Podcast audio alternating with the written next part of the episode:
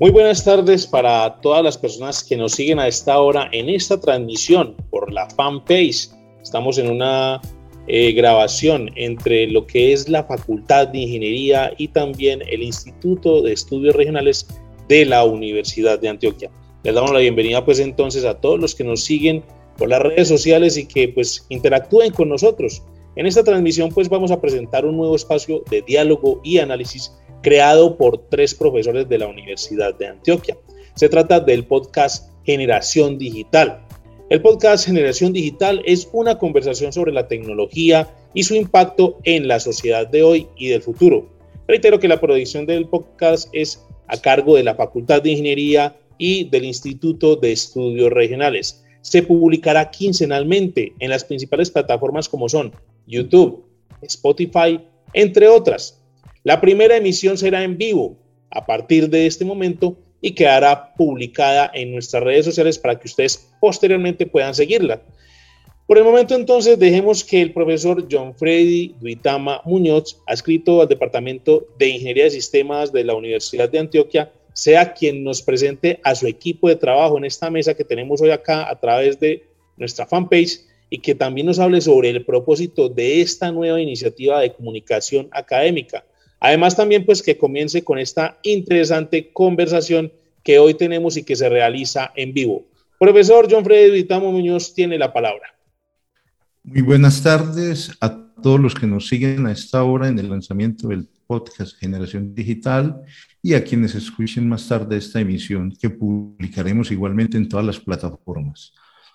Eh, mi nombre es John Freddy Duitama Muñoz, soy profesor de planta de la Facultad de Ingeniería y trabajo en temas, soy ingeniero de sistemas y doctor en informática y trabajo en temas relacionados con ingeniería de datos, con temas de aprendizaje de máquinas y todo lo que es algoritmia para grandes volúmenes de datos. A continuación, los otros dos profesores que también hacen parte de, este, de esta iniciativa. Hola, buenas tardes para todos. Eh, bueno, mi nombre es Natalia Gaviria. Yo también soy profesora de la Facultad de Ingeniería como Freddy. Eh, pertenezco al Departamento de Ingeniería Electrónica. Eh, yo trabajo principalmente en el área de redes de comunicaciones, modelamiento, etcétera. Pero digamos que me interesa mucho la relación que existe entre la ingeniería, la tecnología en general y lo que ocurre en la sociedad. Entonces, por eso pues estoy muy contenta y espero que todos participen en este, en este podcast. Hola, cordial saludo para todas y para todos. Yo soy Alejandro Pimienta Betancourt, soy sociólogo, hice un doctorado en educación y ya hace varios años soy profesor de la Universidad de Antioquia. En la actualidad tengo el rol de director del Instituto de Estudios Regionales de la universidad. Eh, y bueno, desde hace varios años que vengo haciendo investigaciones y, reflexiones sobre asuntos sociales, territoriales, eh, encontramos siempre el tema de la, digamos que de la, de la relación que tiene la sociedad con la tecnología, lo cual se ha agudizado en el último tiempo, eh, esa mutua influencia. Nosotros diríamos en un lenguaje socioespacial, la interacción entre humanos y no humanos. Así que bueno, eso es parte de lo que hemos estado acá trabajando desde la perspectiva interdisciplinar. Así que bueno, muy contento de estar acá. Bueno, como decían mis colegas, pues es preocupación de nosotros tres eh, darnos cuenta que prácticamente la tecnología atraviesa todas las actividades cotidianas a nivel de la familia, a nivel de las personas, en las empresas, en las organizaciones sociales, inclusive en la política. Sí, y, en muchos otros campos, en la cultura, donde se le quiera mirar. Sin embargo, eh, hace falta que desde la academia nosotros contribuyamos pues, en una reflexión y, por un lado, ayudemos a acercar el tema de la tecnología al ciudadano a pie y contribuyamos en una reflexión sobre su impacto en la sociedad de hoy y en la sociedad del futuro, porque hay múltiples ejemplos que muestran cómo, la, cómo se ha cambiado la vida a partir de la tecnología. Hoy hay empresas que antes no nos imaginábamos, ¿sí? existen actividades humanas. La misma pandemia nos ha mostrado las posibilidades de la tecnología. En muchos casos nos muestra grandes ventajas, pero también generan grandes preocupaciones. Hay temas como el de la privacidad, por ejemplo, que, sobre el que hay muchas preguntas y no se han resuelto. Nosotros en estas emisiones del podcast que iniciamos hoy, pero que continuaremos quincenalmente, pretendemos contribuir entonces desde la academia a apoyar la formación de una opinión pública calificada a través de divulgar el conocimiento que tenemos en estos campos y también plantear eh, y propiciar la, el que se aparezcan y se desarrollen planteamientos críticos desde diferentes puntos de vista, porque nosotros creemos pues, en las miradas, en, en el pluralismo y también creemos en el rigor argumentativo que desde la academia debemos manejar. Entonces, ese es nuestro propósito en el día de hoy, y para iniciar con esta primera emisión, tenemos a un invitado, ¿sí? A Mauricio Jaramillo Marín. Él es un periodista, conferencista y consultor digital con más de 24 años de experiencia en temas de cubrimiento de tecnología, de Internet, de sociedad de la información. Es consultor de comunicaciones y transformación digital. Ha sido profesor invitado en la Universidad La Sabana, la Universidad Militar, la Javeriana, la Universidad de los Andes, fue, estuvo a cargo de la agenda cultural y, y fue redactor también o colaborador mejor del espectador, participó como redactor de la revista Byte y de 2003 a 2009 fue periodista de tecnología del periódico El Tiempo y de la revista Enter. O sea, él tiene una amplia experiencia y conocimiento en estos temas y por eso hoy nuestro invitado, Mauricio le damos la bienvenida.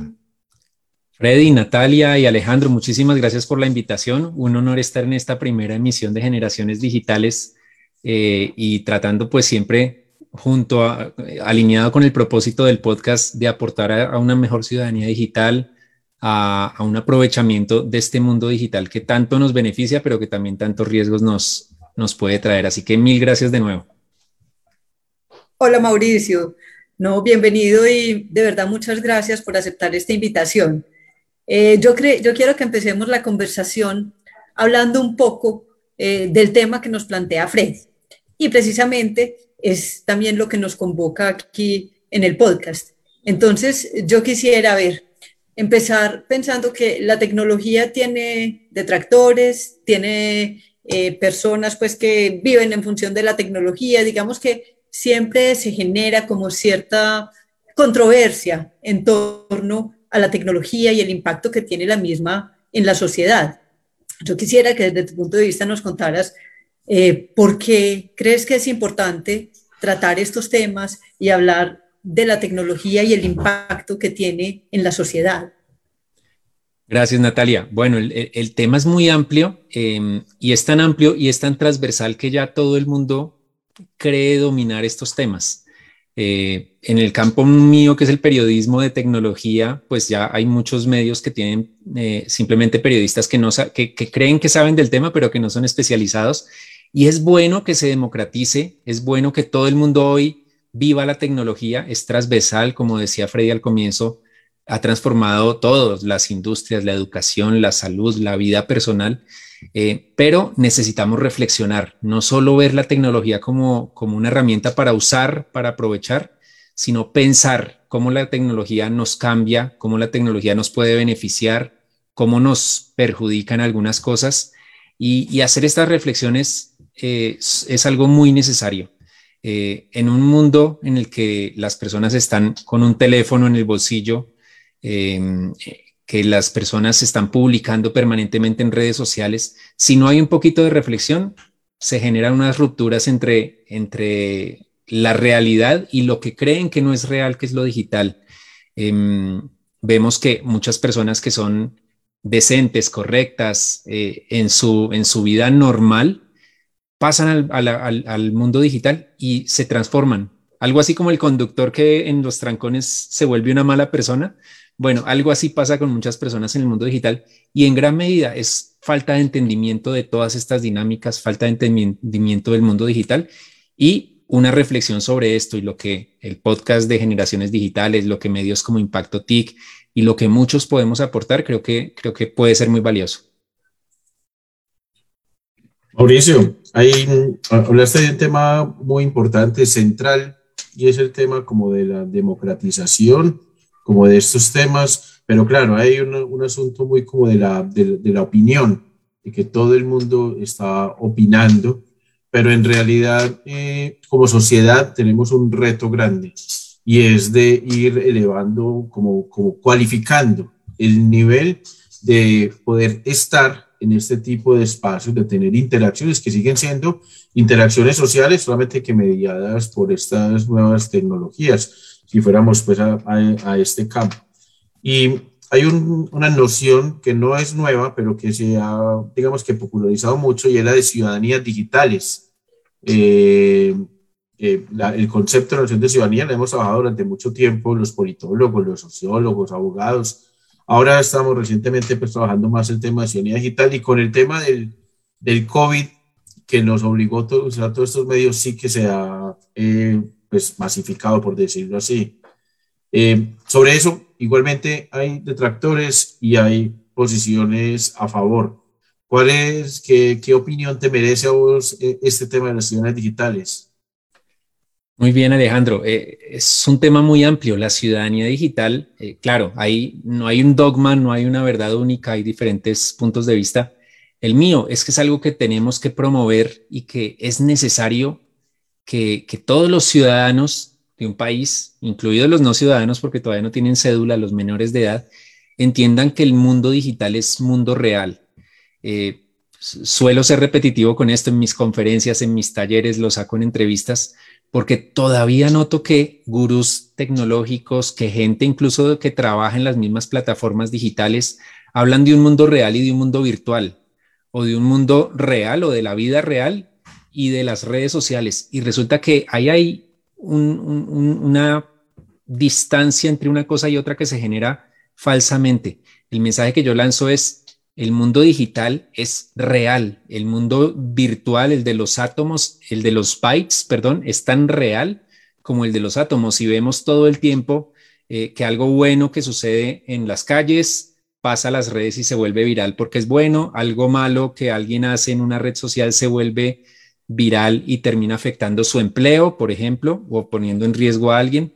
Eh, son mundo real ambos. Si se entendiera eso, se entendería que en el mundo digital necesitamos ser ciudadanos con derechos y con deberes, no solo con lo que se cree y los que hablan de derechos simplemente hablan de la libertad de expresión y entonces eh, eso es lo único que les interesa de las redes sociales y no, como cualquier ciudadano o como cualquier ciudadanía requiere eh, cumplir con unas responsabilidades, con unos deberes para tener algunos derechos y defender algunos derechos.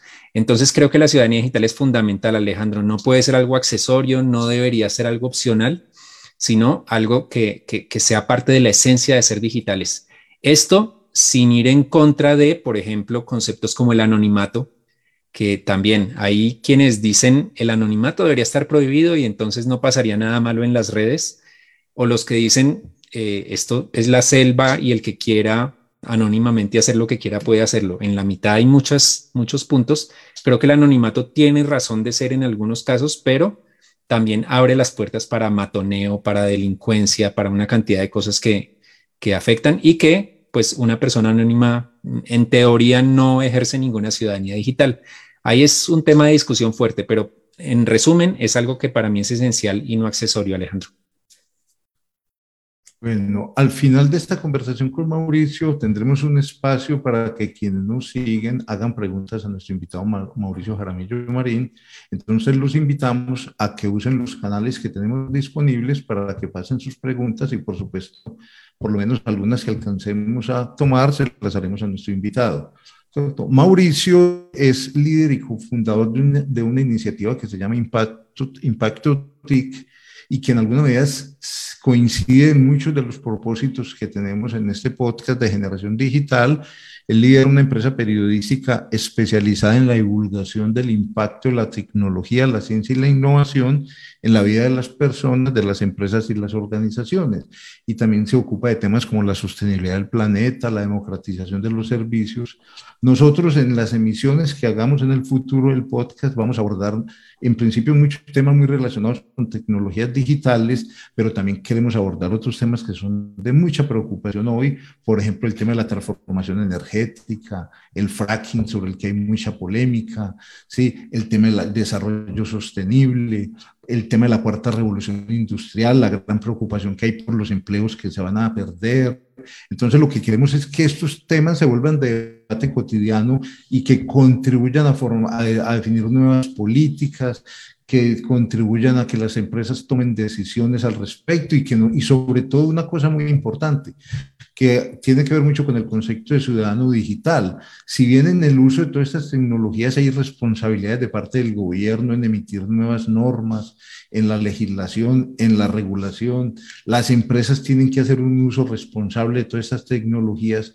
Hay, un, hay una participación que es vital y es la de cada uno de nosotros como ciudadanos contribuyendo no solamente a hacer un correcto uso, por un lado nos vamos a beneficiar usando correctamente las tecnologías, porque vamos a ser ciudadanos más competitivos, por ejemplo, a la hora de conseguir un empleo, vamos a sacar mayor provecho, por ejemplo, con la, conectándonos con los otros ciudadanos, pero nosotros queremos abordar también todas las problemáticas que se generan. Por ejemplo, en próximas emisiones hablaremos del papel que tuvieron los medios y las redes sociales en el paro nacional, que fue un evento que el país vivió y que por supuesto a todos nos afectó y que hay muchas miradas al respecto, pero nosotros lo que queremos es reflexionar de manera crítica sobre su uso, qué enseñanza nos dejó en el sentido positivo y en el sentido negativo.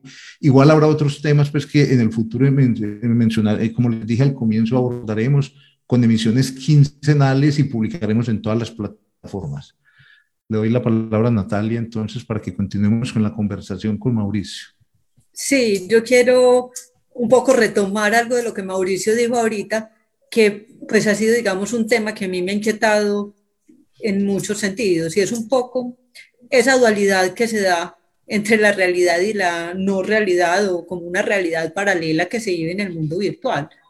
Yo pensaría, pues obviamente, pues es un, como una, un asunto muy intuitivo, pues que si yo soy un buen ciudadano, yo soy un buen ciudadano integral.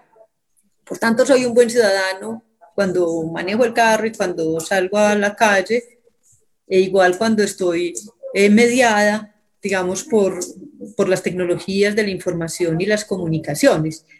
Mauricio, pues no sé, quisiera que me ayudaras a reflexionar por qué se da como esa dualidad y cómo podemos evitar que se dé esa dualidad. Es como si yo tuviera entonces dos personalidades. ¿Cómo, cómo, cómo afrontar ese tema?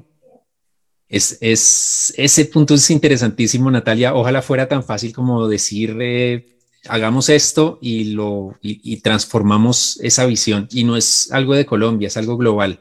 Pero creo que, creo que es ese, eh, eh, obviamente el mundo digital nos llegó, nos llegó a muchos cuando ya teníamos un camino recorrido en este mundo eh, y es entendible que para muchos simplemente sea un apéndice de, nuestras vidas. Eh, y así nació Internet. Internet nació eh, en los computadores, entonces teníamos que llegar del trabajo a la, a la, casa y nos conectábamos un rato o simplemente para el correo electrónico. Pero hoy Internet hace parte de nuestras vidas y para muchos ha sido parte de toda su vida. Eh, y aún así sigue pasando que se piensa que es algo de mentiras. Eh, una, anécdota, Natalia, he estado en muchos paneles eh, de organizaciones que protegen a los niños contra el matoneo y siempre cuando se habla del tema se habla de los niños como víctimas y está muy bien. Claro que tenemos que proteger a los niños como víctimas. Los papás siempre se preocupan desde el matoneo digital hasta el matoneo tradicional de que sus hijos no sean matoneados pero cuando muy rara vez se, habla de los niños, eh, cómo formarlos para que no sean matones, para que no sean los malos del paseo. Ningún papá piensa que su hijo puede ser el malo de la, de la escena del matoneo. Ningún padre de familia piensa mi hijo será neutral cuando alguien está siendo matoneado, neutral entre comillas, porque al final si alguien eh, en el entorno digital o en el entorno físico eh, presencia un matoneo y se queda callado, pues no está siendo neutral. Eh, y ahí entonces es cuando veo que, nos falta mucho entender que el, mundo digital es real, por eso hago tanto énfasis. Si desde la escuela, desde las casas, se les, se les inculca a los niños que esto tiene consecuencias, que el mensaje de odio que usted le mande al enemigo del colegio es un mensaje de odio que puede causar un suicidio. Y no solo entre niños, miremos lo que ha pasado en días recientes con, con algún, un par de jóvenes que se suicidó, uno de ellos al parecer, al parecer, no se puede decir, pero lo afectó mucho el matoneo de, sus últimos días.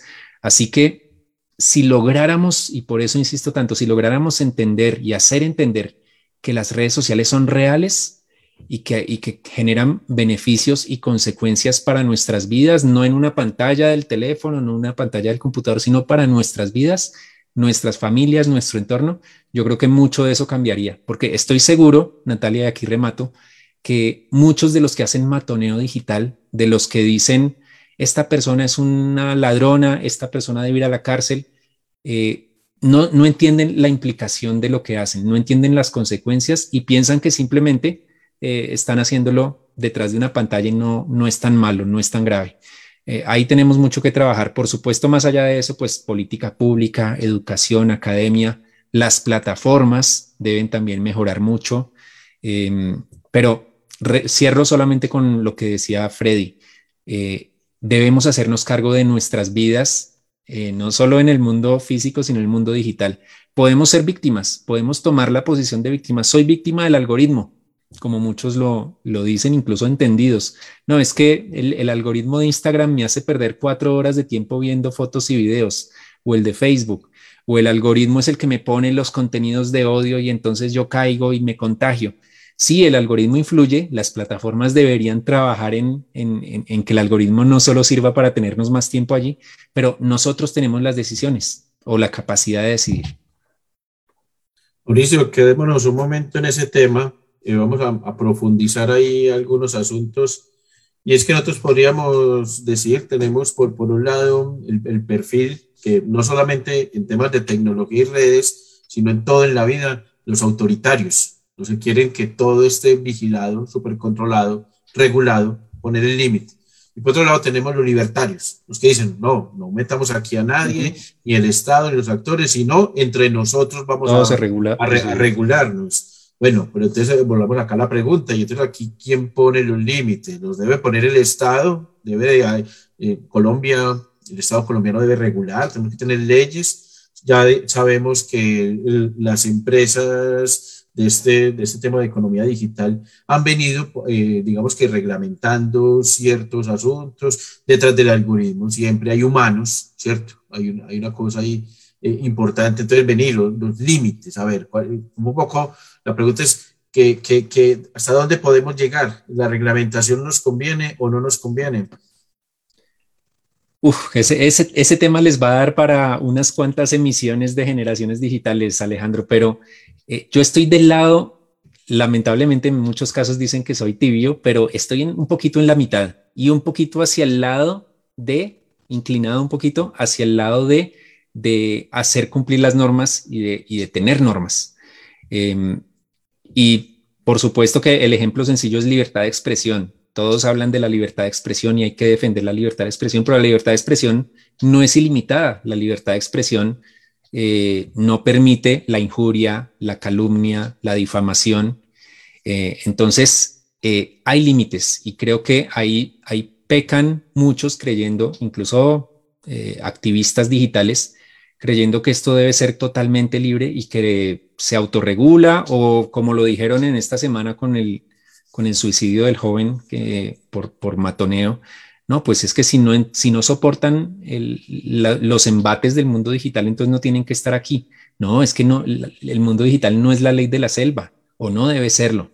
Debe haber normas. ¿Y estas normas de quién, Alejandro? Mm, complejo. Algunos dirían, los gobiernos no pueden dejarse eh, manipular o manejar por las plataformas, por las cinco grandes plataformas globales y las demás sino que los gobiernos deben tener control.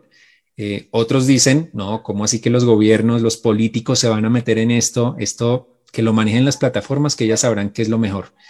Eh, creo que ahí tiene que haber un balance, pero yo por lo menos no les soltaría mucho a, los políticos, no les soltaría mucho a ellos, porque terminamos primero con, con riesgos de tener unas, unas limitaciones o unas normas de Internet diferentes a las del resto del mundo, imaginémonos eso, que, los congresistas, que todavía muy poquitos entienden de Internet, se empoderaran y empezaran a legislar sobre, como lo intentó una congresista que ustedes deben conocer porque es antioqueña, Margarita Restrepo, algún día, quítenle las cuentas a los que lancen noticias falsas. Y empiezan a surgir normas y terminamos con una Internet totalmente llena de parches. Eh, yo no quisiera eso. Yo creo que si hay un poquito de autorregulación, el mercado va también exigiéndoles cosas a las plataformas. Los gobiernos y las autoridades lo que deben hacer es cumplir la ley. Si yo en una red social eh, difamo, injurio a alguien o incluso lo calumnio diciendo que cometió un delito y no tengo pruebas, la ley ya dice que eso es calumnia, no tiene por qué haber una norma digital para Facebook y para Twitter, sino que ya estoy cometiendo un delito.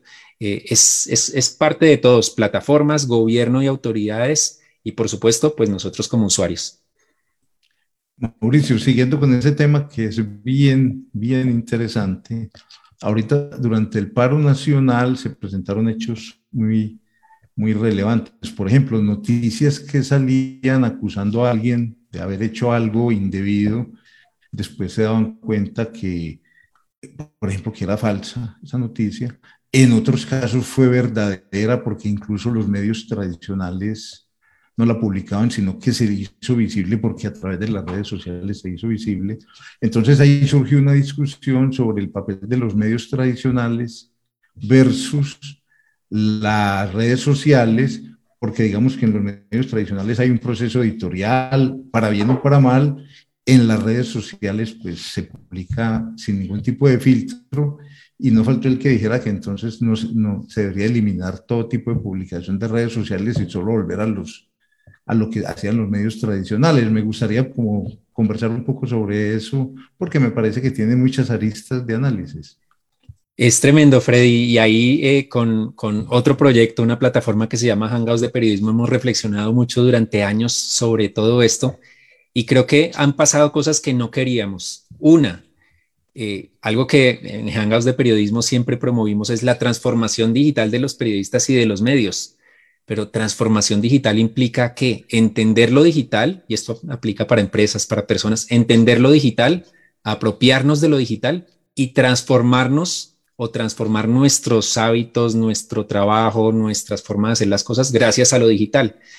Eh, y es algo que los medios, el periodismo deben hacer. El asunto es que no ha pasado eh, o es excepcional que pase esto. ¿Qué es lo que está pasando?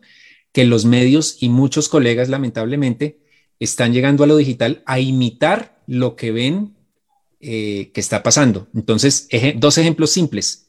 Periodistas que ustedes los oyen en radio por la mañana y son, eh, eh, a veces se equivocan, pero son muy responsables, son argumentado, argumentan todo lo que dicen y llegan a Twitter y noticias falsas van, opiniones que terminan siendo injurias y calumnias vienen y el, los followers y los retweets y se vuelven virales y creen que lo están haciendo muy bien, cuando eh, por un lado son periodistas relativamente rigurosos y por el otro son totalmente irresponsables. Tomaron lo digital pero lo entendieron mal.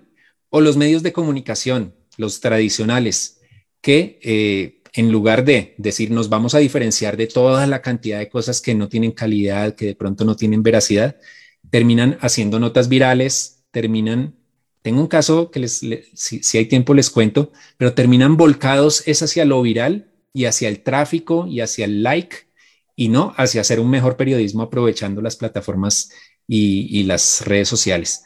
Entonces creo que vamos en sentido contrario. Obviamente estoy mostrando lo negativo, también hay cosas maravillosas eh, y algo positivo para cerrar esto es em, la democratización es buena. Eh, alguna vez Humberto Eco, que pues muchos seguramente lo admiran, dijo de las redes sociales que les dan un espacio a legiones de idiotas. Eh, y yo me indigné cuando lo vi y sigo indignado con lo que dijo porque era como el mensaje de él, yo lo entendía como que no, es que solo las élites y los que están con doctorado pueden hablar y los que tienen toda la formación deben ser los, los oráculos de la sociedad. Las redes sociales permitieron dinamizar esto, democratizarlo y hoy cualquier persona puede tener una voz. El asunto es que sí, de alguna manera, eh, tiene parte de razón y tenemos que ver cómo, cómo, cómo resaltar más la voz de los que quieren realmente aportar. Pero en los medios falta mucho, Freddy, y ahí, ahí lamentablemente eh, está, está pesando más la viralidad que la credibilidad y que la responsabilidad. Bueno, definitivamente ese tema, pues podríamos seguir toda la tarde conversando sobre él. Nuestro propósito en esta emisión de lanzamiento es como por lo menos dejar sobre la mesa, sí, dar una pasada y dejar sobre la mesa temas que vamos a tratar en emisiones posteriores, inclusive en una emisión posterior también invitaremos de nuevo a Mauricio, tenemos lo planeado, ¿cierto? Para que hablemos de algunos de estos temas y vamos a tener muchos más invitados. Entonces estamos de esa manera invitando a todos los que hoy nos siguen a que estén pendientes de las próximas emisiones. Tenemos una página que se llama generaciondigital.com donde nos pueden visitar, encontrar las últimas emisiones, incluso suscribirse al podcast o quien prefiera puede entrar a YouTube, Spotify o a cualquiera de las otras plataformas, allí estaremos. Entonces le damos muchas gracias a Mauricio por aceptar nuestra invitación, pues por supuesto sus reflexiones y toda la experiencia que tiene en este campo son de mucho valor. Nos parece, invitamos también a, a quienes nos siguen a que visiten la página de Impacto TIC, donde Mauricio pues digamos, la empresa que lidera, hace todo tipo de publicaciones y mueve y motiva estos temas y genera este tipo de, de discusiones en las empresas, en el gobierno, a nivel de los ciudadanos, en todos los ámbitos que por supuesto van a enriquecer mucho, nos pueden enriquecer mucho como ciudadanos digitales. Bueno, con esto entonces damos por terminado la emisión de hoy y muchísimas gracias a todos los que nos siguieron en vivo. Freddy, Natalia, Alejandro, muchísimas gracias por la invitación. Ha sido un honor eh, pues, ser el primer invitado de Generaciones Digitales. Ya a partir de aquí seré un oyente fiel y esperamos que, que logren esos objetivos. Creo que eh, algo que hablaba, solo para, para, robarme 30 segundos, con el equipo de Facebook Latinoamérica haciendo el balance de, de, nuestro programa de ciudadanía digital, Soy Digital, en el que fuimos los aliados en Colombia, decíamos, capacitamos 11 mil colombianos, pero es que allá afuera hay 10 millones que lo necesitan, necesitan ser ciudadanos digitales. Eh, así que hay mucho por hacer, mucho por hacer y ojalá que podamos hacer muchas cosas en equipo eh, yendo para el mismo camino. Freddy, antes de que cerremos y qué, qué pena Mauricio, eh, podemos abrir espacio para preguntas, Mauricio. Por mí, claro, yo feliz. Un, un, un momentico nomás. Sí, perfecto. Se me había pasado acá. Mire, me llegan, me llegan algunas preguntas, Mauricio. Mira, hay una que dice: los medios tradicionales están perdiendo seguidores y audiencia mientras que los alternativos se fortalecen al mostrar otras ópticas del panorama informativo. ¿Será que la gente se cansó de la prensa oficial? Es complicado decir que se cansó de la prensa oficial, pero yo creo que la gente quiere cosas más auténticas y los medios alternativos o los medios nativos digitales, para no, el alternativo tiene alguna connotación por ahí medio ideológica, los medios nativos, los medios independientes están ganando fuerza. Eso es muy positivo. El asunto es que para un usuario, así como para un usuario es diferente distinguir, eh, difícil, perdón, distinguir fake news de noticias reales, también resulta muy, muchas veces difícil distinguir el medio que está haciendo periodismo, pequeño, grande, tradicional, nativo digital, y el medio que está haciendo activismo o que está manipulando y, haciendo notas pseudo periodísticas. Y ahí hay una mezcla rara y esta democratización nos pone esos retos. Pero creo que, creo que sí, la gente se cansó simplemente de voces oficiales o de voces mediadas por pauta comercial o intereses políticos. Bueno, aquí hay otra pregunta sobre los políticos, y como cuál es el, el, uso que hacen ellos de las redes y cómo se ve esa problemática, qué control tienen realmente, o sea, cómo, es el tema de la política, los políticos y el uso de los medios y las redes sociales. Súper resumido, súper resumido, Freddy. Eh, hasta, hasta 2014, creo que yo alcancé a tuitear algo como que los políticos todavía no, han no habían entendido nada. Tenían sus cuentas en redes y publicaban y decían, recuerdo a uno de los futuros candidatos presidenciales diciendo, comiendo lechona en, en Ibagué. Y esas eran sus publicaciones en redes. No habían entendido nada. De, en los últimos años han entendido, han entendido el poder de las redes, vieron cómo eh, un plebiscito que tenía un, resultado obvio, pues al final no fue el resultado obvio que todos esperaban, etcétera, etcétera. Pero eh, no se puede generalizar. Sin embargo, la mayoría creo que solo lo ve como una herramienta de comunicación para captar, eh, ya sea likes o ya sea votos. Todavía muy poquitos han entendido que se llaman redes sociales porque son sociales, porque podemos interactuar, porque pueden escuchar críticas y felicitaciones y pueden agradecer o pueden corregir a alguien. Eh, no, ellos en su mayoría, no todos, siguen hablando solos. Entonces nos falta mucho también por ese lado formar líderes políticos eh, para que entiendan este, este mundo digital y, y, aprovechen ese potencial que tienen, que sí les puede dar votos, pero también les pueden dar ideas, los pueden llevar a que, a que corrijan cosas. Lamentablemente los políticos, sobre todo los que ya están allá arriba, suelen rodearse de los que los felicitan y les dan palmaditas en la espalda siempre.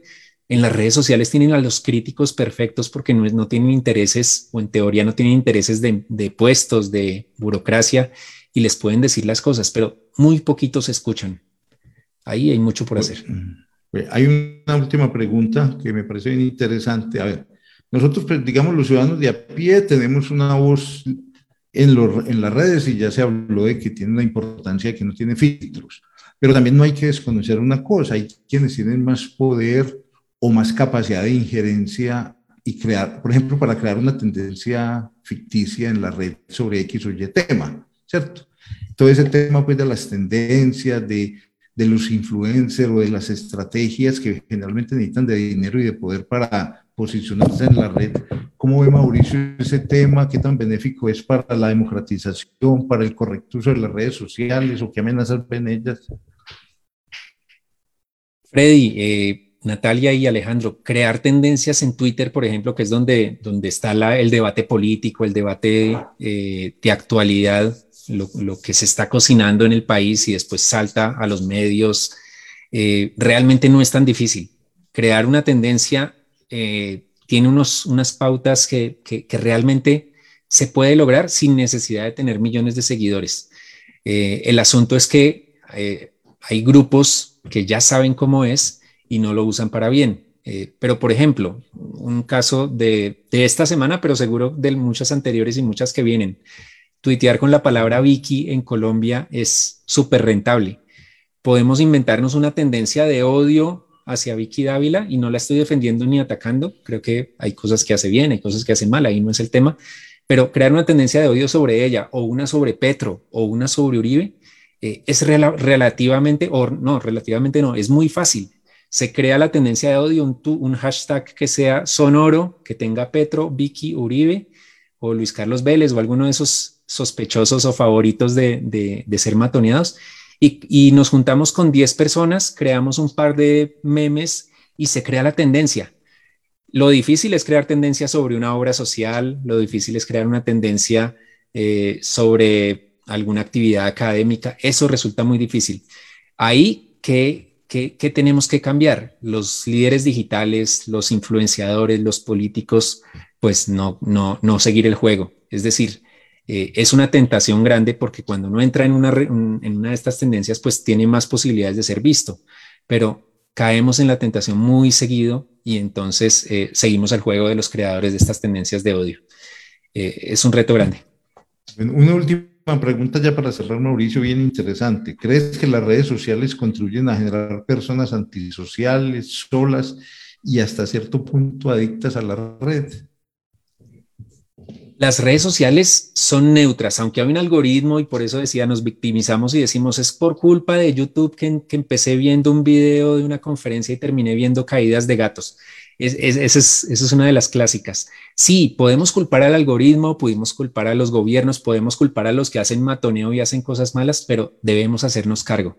Entonces, por supuesto, las redes sociales generan, como son reales, nos afectan en nuestra vida, nos puede generar adicción, problemas de sueño, problemas de autoestima, por ejemplo, Instagram, eh, hay estudios que han mostrado que muchas personas afectan su autoestima porque empiezan a ver las fotos de, la gente en la playa, en Europa, en Dubai y ellos aquí en la casa encerrados.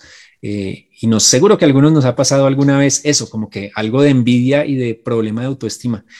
Eh, generan problemas, pero la televisión también muchas veces hubo estudios en la época gloriosa de la televisión en la que se hablaba de los problemas que causaba la, televisión y la comida. El agua puede matar, el agua puede matar en exceso. Así que no es culpar las redes sociales, es hacernos cargo y decir, bueno, eh, tienen esta cantidad de posibilidades positivas, estos riesgos, me hago cargo y empiezo a ser un ciudadano digital y un usuario eh, empoderado, con pensamiento crítico, con deseos de hacer las cosas bien y, y entonces pues sí, habrá riesgos, pero son más las cosas positivas. Bueno, ahora sí, pues yo creo que con esta pregunta sí damos por terminada esta emisión. De nuevo agradecemos a Mauricio Jaramillo, pues todos sus aportes tan valiosos que nos transmite esa experiencia y que haya participado en esta primera emisión y invitamos a todos los que hoy nos siguen y a quienes escuchen esta emisión en el futuro a que estén pendientes de cada publicación que haremos quincenal en temas como los que hoy trabajamos y en otros temas pues que tienen que ver con tecnología, no necesariamente tecnologías digitales. Bueno, muchas gracias a todos y hasta una feliz tarde. Gracias. Muchas gracias por estar con nosotros en esta transmisión de la Facultad de Ingeniería y el Instituto de Estudios Regionales de la Universidad de Antioquia. Reiteramos entonces la invitación para que los sigan cada 15 días en Generación Digital, el podcast que tiene la Universidad de Antioquia para analizar, debatir temas de actualidad con diferentes invitados. Hoy estuvimos entonces con Mauricio Jaramillo Marín de Impacto TIC, a él en nombre de las directivas de la Universidad de Antioquia, de la Facultad de Ingeniería y el Instituto de Estudios Regionales INER. Muchas gracias por hacer este conversatorio tan ameno sobre este tema de actualidad. A nuestros seguidores, muchas gracias por estar con nosotros. Los esperamos con nuevos contenidos acá en las fanpage de la institución, de nuestra alma mater de los antioqueños profesores Natalia Gaviria Gómez, John Freddy Itama Muñoz y el profesor Alejandro Pimienta Betancourt. Muchas gracias y éxitos con esta nueva iniciativa. Para todos, feliz tarde y hasta una nueva oportunidad.